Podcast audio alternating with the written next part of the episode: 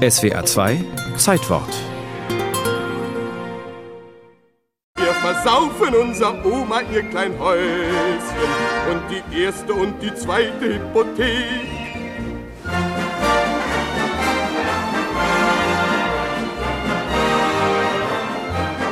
Das war der Hit des Jahres 1923, gespielt auf Gramophonen, aufgeführt in Berliner Musikvarietés.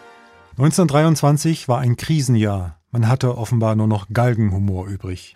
Die junge Weimarer Republik geriet wirtschaftlich und politisch an den Abgrund.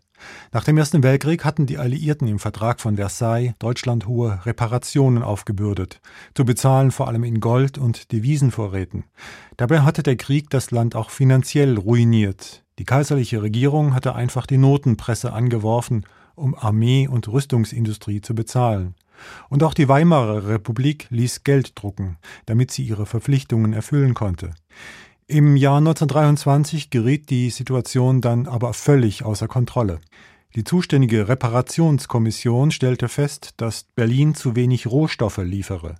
Daraufhin wurde aus Paris offiziell angekündigt, eine französisch-belgisch-italienische Ingenieurskommission werde die Kohleproduktion kontrollieren.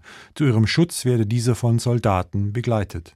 Nur einen Tag später, am 11. Januar 1923, marschierten fünf französische Divisionen und eine belgische in Essen und Gelsenkirchen ein. Später ging es noch nach Bochum und Dortmund.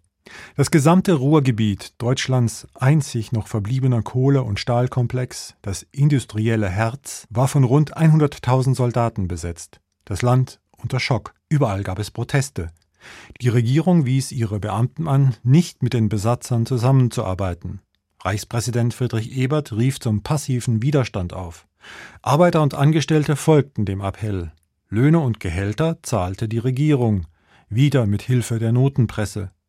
Die Inflation stieg ins Unermessliche. Banknoten mit einem Nennwert von 50 Milliarden Reichsmark waren im Umlauf. Spekulanten wurden reich, wer sparte, der hatte alles verloren. Die Situation im Ruhrgebiet spitzte sich zu. Historiker sprechen von einem Krieg nach dem Krieg. Die Besatzer verübten Gewaltakte mit Toten und Verletzten. Der Widerstand blieb nicht passiv. Rechtsradikale Sabotagetrupps verübten Sprengstoffanschläge und Überfälle. Auch hier gab es Tote. Dieser sogenannte Ruhrkampf und die ruinöse Entwicklung der Staatsfinanzen sorgten für eine politische Neuorientierung. Die SPD war wieder zu einer großen Koalition bereit. Gustav Stresemann von der nationalliberalen Deutschen Volkspartei wurde Reichskanzler. Er verkündete das Ende des passiven Widerstands und startete eine Währungsreform, indem er noch 1923 die Rentenmark einführte. Eine Rentenmark entsprach dabei einer Billion Papiermark. Stresemann verhandelte auch mit den Alliierten über neue Reparationsbedingungen und suchte die Verständigung vor allem mit Frankreich.